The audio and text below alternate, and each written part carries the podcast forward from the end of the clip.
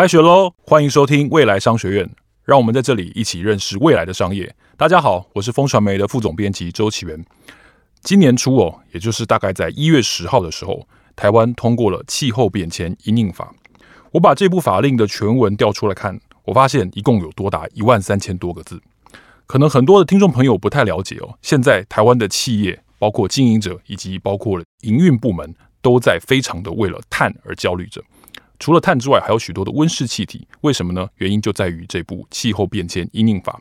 未来台湾将会征收碳费，以及因应在欧盟即将实施的碳边境关税上面，会花非常大的力气跟时间去跟上最新的现状，希望为减排付出台湾自己的心力。究竟我们应该要如何跟上时代的脚步？这部气候变迁因应法对我们的公司乃至于许多的上市贵公司哦，我们投资的股票又会产生什么样的影响呢？我们今天请到的两位专家和我们来解析一下这部法令以及全球的减排法令相关的趋势。让我们欢迎第一位专家是安侯碳资源服务股份有限公司的总经理黄丽佳 Richard。Hello，Richard，你好。呃，各位观众大家好，我是 Richard，谢谢。另外一位专家呢是 KPMG 安侯建业永续确信服务团队的会计师黄玉婷 Lotus。Hello，Lotus，你好。线上听众大家好，我是 Lotus。我想先请教一下两位哦，我们现在看到了只有一部法令叫做《气候变迁阴影法》，那如我刚才提到的，它有一万多个字，我相信没有几个专家能够完整的。把这部的法令哦，很简单的解释给大家听。所以我想请教一下 Richard，除了我们已知要征收这个碳费之外，我们是不是有更多更具体的内容？包括了呃，每一吨气体会收多少钱？那它会用什么样的形式开征？然后一个对于投资人可能比较关心的话题，就是它是不是像是列在损益表里面的这个费用？它是这样子的呃概念吗？好的，我想我先来开个头哈。那么，气候变迁因应法它的前身叫做温室气体减量及管理法，是。所以呢，我们看到这部法令呢，前一部法令叫做减量及管理，那现在会变成是气候变迁因应。诶，它有什么样的不一样？对，有什么不一样？哦、有有什么样不一样？那么，如果是讲到呃，就是温室气体的减量，那它基本上就是专注在减量而已。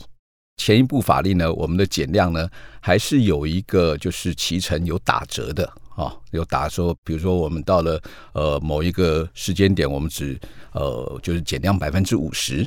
但是到了现在这一部法令呢，那么它最重要的就是我们跟上了全世界的一个近邻的脚步，二零五零年，那么要近邻碳排这样子的一个。呃，目标呢，进入了国家的法令，那就变成了一个国家的目标，所以这是最重要的一点啊。那其次呢，它再往下去伸展，那二零五零年近零碳排，那么它不只是往减量那边去走，它还有一个地方叫做调试，是啊，调试。那减量等一下我们谈，我们先来谈调试。比如说，呃，我们现在产生了气候变迁。那么会很多的气候变迁的一些呃，就是现象出来，比如说洪水，比如说灾害，比如说飓风、干旱啊等等。那么人类要怎么样来应对它？是啊，如果没有水的话，我们要怎么节水？那如果没有电的话，我们要怎么省电？啊，那么如果说这个呃这个海平面一直上升的话，那我们该怎么办？所以这个就是你在应对气候变迁的话，人类以及自然界怎么样去应对这样子一个现象？这这个在这一部的法令里面就有做专章的一个描述啊，所以这是很重要。包括以后我们要植林造林，跟原住民他所生存的地方要怎么样来做这个这个权利的一个一个融合哦，他传统的那个土地，对对，好，所以它的面向更大了。好，不止在谈如何减量而已。好，所以我现在先要提出来，就是说，呃，他对调试这边呢有专章已经入法，那么该怎么去做？所以这个调试这个专章进来以后呢，我们刚才讲到，就是各个部门、各个就是呃主管机关哈，目的事业主管机关，他就会在他辖下去定很多的调试的一些计划出来。对我这个部门，比如说我是能源部门，我是这个呃建商部门，我是住商部门，好，我是这个制造部门，我怎么样去应对这个气候变迁所带来的结果？我要怎么样去就是适应它，或者是说我要怎么样来改进我的设施，才能够应对气候变迁？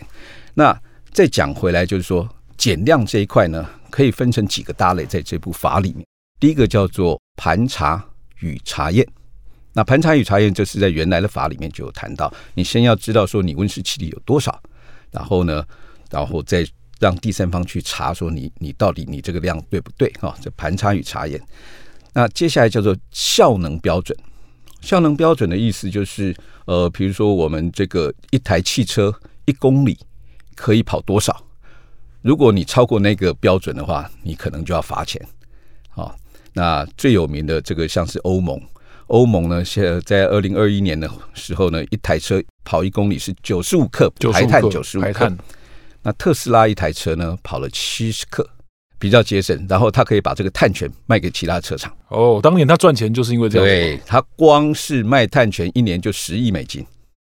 所以这个后面就讲到了，就是台湾在这部法里面也有碳费、碳税、碳交易这些属于经济层面的机制进来了。更可以促进这样子的一个减碳机制的一个活泼啊。那后面呢，还讲到碳足迹啊，比如说我们这个杯子生产一个杯子要多少的碳？那大家现在呃把这些产品呢，我们都知道碳是多少了以后呢，大家在呃产品上面呢，它就形成对消费者的一个印象啊。如果你排多碳的话，人家可能就不买你了啊，所以会有一个竞争效力。那接下来呢，就是在减量方面，负碳的技术、碳捕捉啊、碳利用等等，这几个呢，就会关于减碳方面以及碳捕捉如何把碳减下来，所以往这下面去做分解哈。我想这是这部法令呢很大的一个不一样哈。那至于这个接下来它在财务会计上面呢，怎么样来做表现？那我想请 Lotus 这边来跟大家说明。呃，我这边可以想要先补充，就是说大家比较关注就是碳费，它要先怎么收？那目前从法源来看的话，我们可以知道碳费的收取是依照排放量的一个计算。那目前就是会针对我们之前大家知道的 Scope One 直接由企业控制的一个排放量。那 Scope Two 就是依间接用电的一个能源消耗的排放量来做收取。那目前征收我们呃听到的呃执法虽然还没定，但是大方向会是从大到小的一个征收方式，也就是过去的大家耳熟能详的排碳大户，比如说是呃水泥、钢铁这些工业可能会第一次受冲击。好，那在碳费征收了之后呢，在财报怎么显现？其实因为刚刚讲的，如果你是用排放源计算，会跟我们传统的产品买卖的计价会有点不一样。如果你是像欧盟的计价方式是下放到产品的编号，那可能这些所谓的碳税、碳费收取可以直接录在是存货成本。那如果是依照排放源的计算的方式呢，变成它是一个。大染缸的一个情况的计算，变成公司在做这样的一个收取的成本付出，它可能是没办法归集在一个单位成本，所以会直接反映在我们损益表。那反映在损益表，代表公司的获利会直接就是下降，在影响我们的企业的一个净利。那这边我觉得应该是要提醒关注，是说当影响公司的获利，其实有可能间接就会变成产生所谓的绿色通膨，把这些成本转嫁到我们的消费者身上，影响后面的这些经济层面的影响，应该是我们更需要关注的部分。对，刚才 Lotus 解答了一个问题哦，就是可能有些听众朋友他会以为说，是不是以后家里除了水电瓦斯费之外，他会多一项碳费？其实不是这样哦。第一步应该会先从这些工业用户，而且是用量非常大的，包括水泥、钢铁啊，然后跟我们半导体的这个超巨大的厂商啊，这个这个半导体厂商可能都会是第一波收取的对象。对，其实这影响非常的广。比如说，你像水泥产业，它被收取的碳费，那谁会用到水泥？其实是房地产产业。对。房地产产业卖的房子，如果是要给一般民众，所以房价也要又要再涨了吗？没错，其实这就是说，大家会想到的绿色通膨，其实影响层面会非常的广，不是说只有企业面会受影响，其实最终会 suffer 到这些的痛苦点，有可能都是我们消费者自己就会觉得负担越来越重，就是这个原因。对，刚才 Lotus 提到的所谓的绿色通膨，因为它本质上又是等于是可以说用我的话来说的话，就是从天而降的一项多出来的成本，所以好像。呃，这个他会向客户去转嫁，如果有这个转嫁能力的，有这个议价能力的时候，他会把成本转嫁过去，然后会造成最终端的价格会稍微的被抬高。对，这其实是过去大家一直在讲说，气候变迁影响的碳，虽然是现在虽然很多国家已经立法，或者是有所谓的 C 边去征收，那整个气候变迁造成的包含生物端系的减损，就是损失，那也会影响我们的食物需求。所以不管是消费者可能都感受到是说，为什么物价的飞涨，或者是其他的必需用品的一个价格成本的上升，其实都跟这些或许都有一些连带的关系。是，诶，我们 Richard 跟 Lotus 两位哦，是这个。碳服务相关的专家，那也是第三方验证的，我相信是一个很重要的一个呃专家。我们要如何帮大家去验证我们排了多少碳这件事情？因为以前我在看这个法令的时候，我看到一句很有趣的话，他说这可能是人类历史就是数百万年以来的历史上第一次把我们排的碳化为成本，以前是从来没有这个概念，这概念可能是最近十年才出现的。那我们如何去验证？比如说它真正精确到大概排放了多少碳一年，这要怎么计算呢？碳的盘查哈，英文叫做 carbon accounting，accounting 碳会计，对，碳会计。所以会计是在算我们的财务的账嘛，是。那后面有有各样各种各样的这个不同的科目，我们要把它算出来。那同样的，我们也要把就是哪一些会产生温室气体，它的排放源，然后把它鉴别出来。鉴别出来以后呢，它排了多少碳，我们去把它算出来，然后做加总。好，所以呢，在做 carbon accounting 的时候呢，我们首先要做叫做鉴别排放源。好，呃，在那个之前，我们先把我们要盘的这个范围先把它定义好。好，所以呢，比如说我们是盘这个一个工厂，或者是盘一个公司，或者是盘一个集团。它不太一样，是。好，所以呢，像我们的环保署呢，它为了管制国内的排碳大户，它给就是呃这些排碳大户呢有一些管制的编号，但是这个管制的编号呢是以工厂为基准，所以现在呃每一年呢有很多的排碳大户，它都需要做盘查，然后第三方查验，那这个是以工厂为基准，但是金管会在今年一月一号开始。开始要求上市柜公司要做温室气体的盘查，那它的范围就不一样哦。它是以财务报表为边界，是。所以你如果有纳入财务报表的这些就是实体，不管你是在国内或国外，不管你是大或小，都要在这个范围里面。所以您就可以知道说，国内有很多是跨国企业，所以它就不只是一个工厂。也不只是一个公司，而是集团的概念。好，所以我们就要先把这个边界给定出来。是边界定出来以后呢，再去找这个边界里面哪一方面会产生温室气体，这个叫做排放源。好，排放源。那我们去把这个排放源在这个边界里面把它鉴别出来。鉴别出来以后呢，打个比方说，哎，我有一个锅炉，这个是要燃烧重油的重油锅炉。那重油锅炉因为燃烧重油锅炉呢，它会产生温室气体，所以呢，我就把这个排放源鉴别出来，然后去看它一年用了多少的重油。那重油呢，一公斤或是一吨会产生多少温室气体？哦，去反推。对，然后两个乘起来就可以知道了。好，比如说我们现在在这个录音室里面，我们是不是要用到电？对，那电是企业呃营运所必要的。那么我们台电呃在供电的时候呢，它后面有很多不同的发电厂，它会算出一个综合的排碳系数啊。那在现在呢，是一度的电会产生零点五零九公斤的温室气体。哇，你记得好熟啊，零点五零九。那么的温室气体哈，那这个温室气体不只是碳，而是碳的 equivalent 当量哈，当量。那么所以我们在这个企业呢，我们就知道说，它一年用了多少电，再乘上这个零点五零九，那就用电方面就出来了。但这只是在台湾呢、你如果到越南，可能不是这个数字，好，它是零点七公斤。你如果厂在欧洲，它的排碳系数就比台湾要低了，他们的一度电是零点一公斤。好，所以你就知道说，哎，在不同的地方要用不同的算法，然后把不同的排放源算出来以后，把它加总起来，再做分类哈。基本上它的逻辑就是一个 accounting 的逻辑。所以呢，KPMG 呢，它用 accounting 的方法，再加上对碳的一个就是工业这个呃 engineering 的了解，是，那么 KPMG 就可以提出相关的服务。哦，原来是这样。那我也想请教一下 Lotus 哦，刚才您把这个成本这个概念解释得非常清楚哦。我相信大多数的嗯台湾人跟厂商哦，甚至是绝大多数的其他世界上的厂商，也都是希望能够跟上这个脚步，能够为气候变迁做一点心力。但是会不会有一些厂商他觉得，因为毕竟现在也才刚实施这个制度，假设不管是这个欧盟碳关税也好，或者说台湾未来要征收的碳费，我假如不申报，我假如不缴。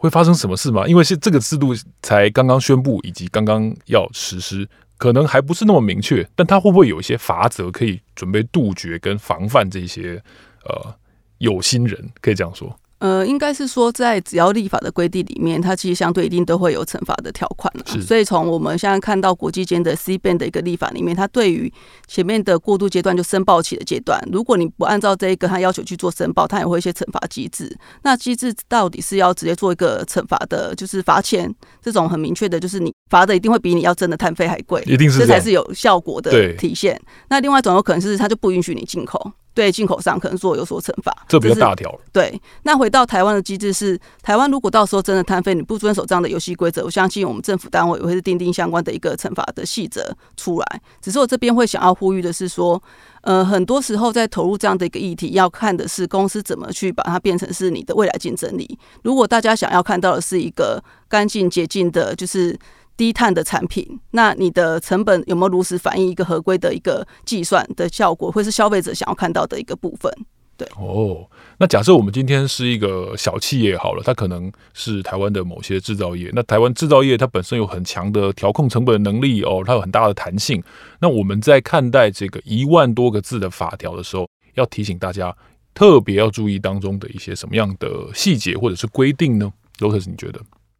呃，如果就法条层面，站在 KPMG 角度，我们其实目前都在跟客户做定期的教育训练，跟他们讲说最新的法令规定是什么，希望他们掌握到一个法令的进展，这是我们可以提供的部分。那其实我们更想要我们的客户是去面对说未来这些所谓的碳费的成本。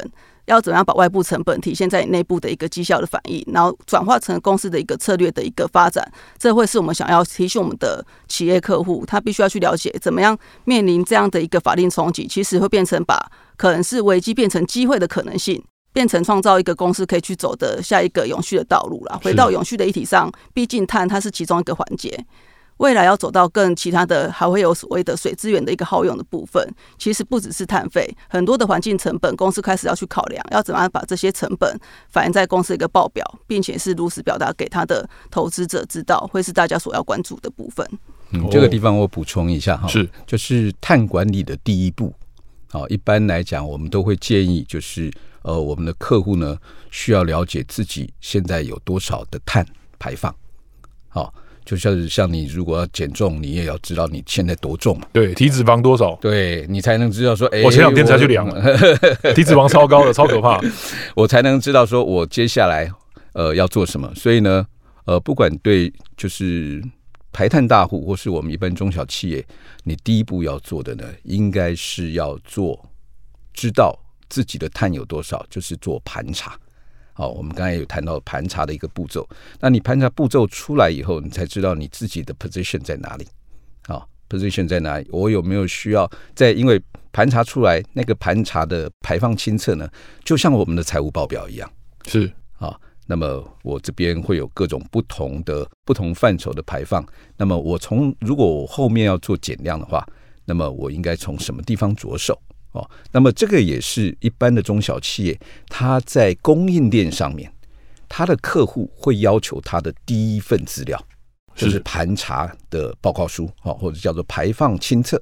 他知道说，哎，如果我请你来提供一些呃我的上游的的产品的话，你会带给我多少的温室气体？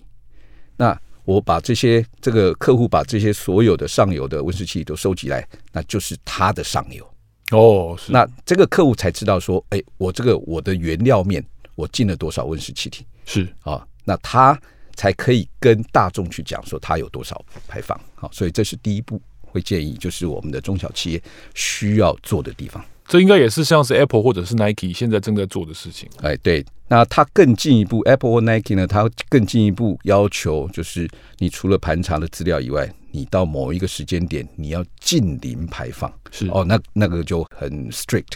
哦，比如说 Apple，它要求它的这个供应链在二零三零年，二零三零年没有几年了，对，需要近零排。现现在已经三月多了。对，哎，所以你排出来的东西，到时候呢，加加减减要是零。是，这不简单啊、哦，所以呃，很多客户因此会产生相当的一个碳焦虑。对，您提到焦虑哦，那我也想问一下，通常哦，老板在焦虑上面的直觉反应就是他要减少所谓的 idle，然后减少不必要的浪费跟不效率。那当然最直觉的就是随手关灯了，类似这样的东西。嗯嗯、但这种很直觉式的反应的动作以外，您在跟客户互动上面。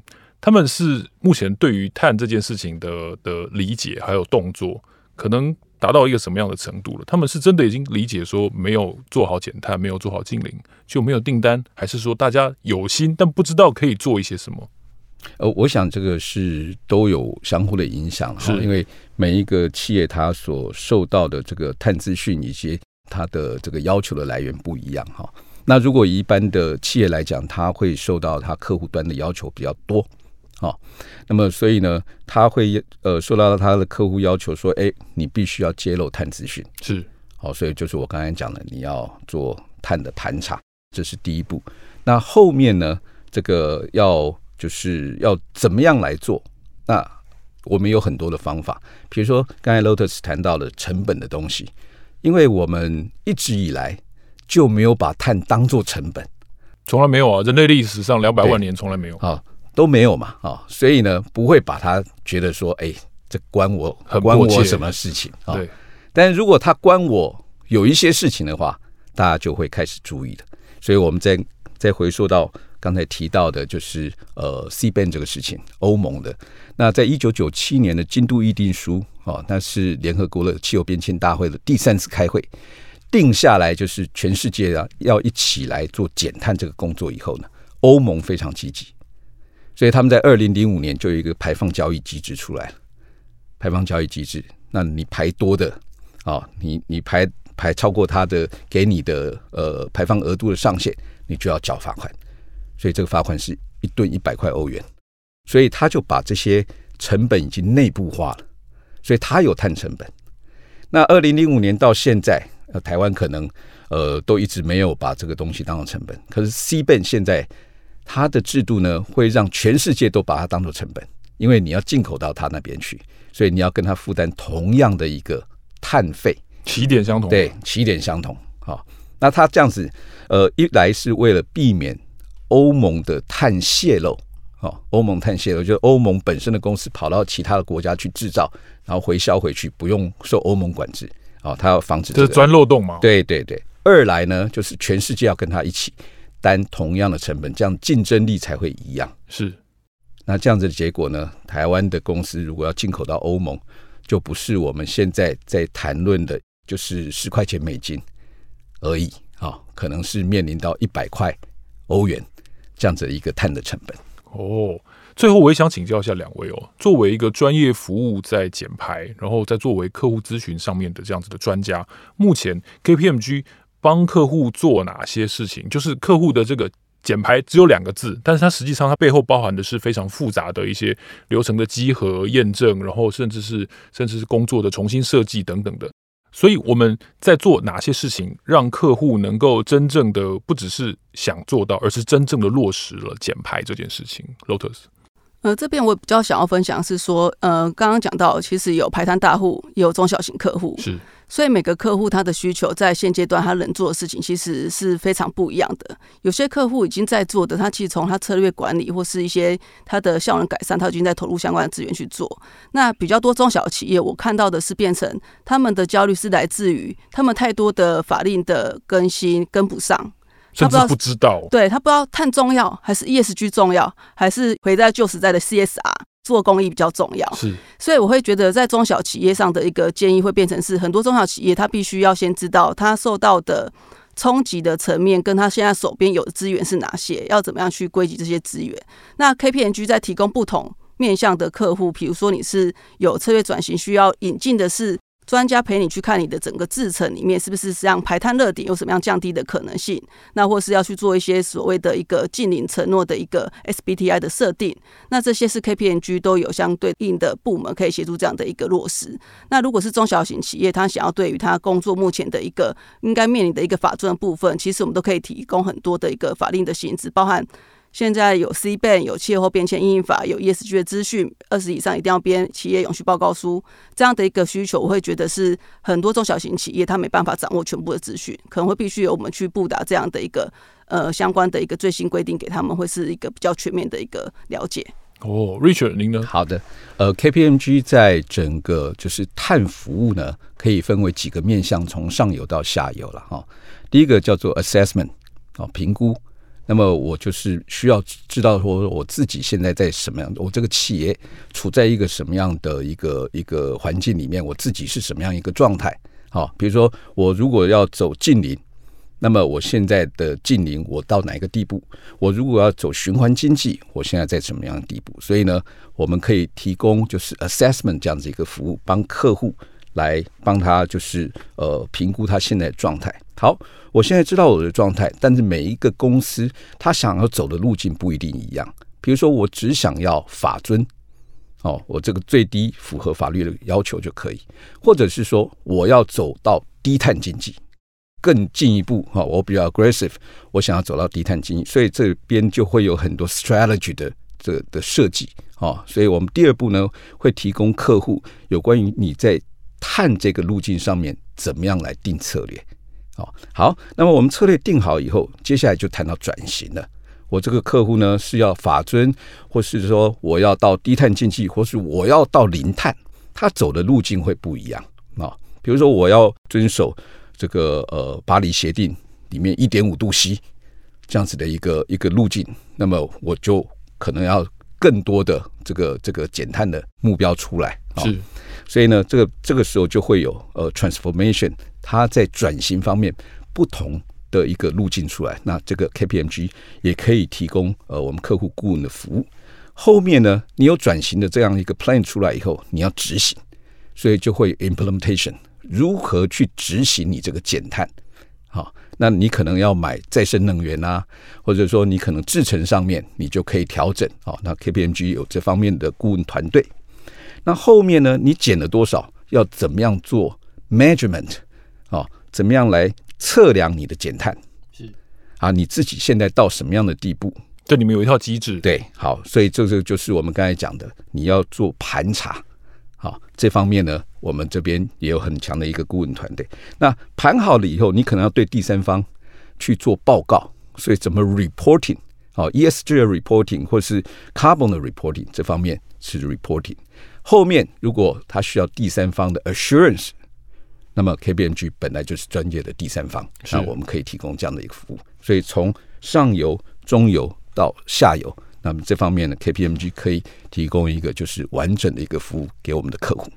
虽然说现在还不到台风季节哦，但是如果各位听众朋友有印象的话呢，最近这几年台湾真的非常少放台风假哦，这个真的是也应该一一则以喜，一则以忧哦，所以也看得出来。气候变迁对于台湾是确确实实正在发生的影响哦，从台风假这件事情就看得出来，所以这绝对不是一个呃什么很高大上的哦，专属某些企业必须要做到的事情。实际上，它正在影响每一个人、每一家企业哦。也期待我们透过这一集的分享呢，能够把气候变迁应用法还有欧盟所谓的 CBAM 机制呢，能够深入浅出的把它告诉大家，这是。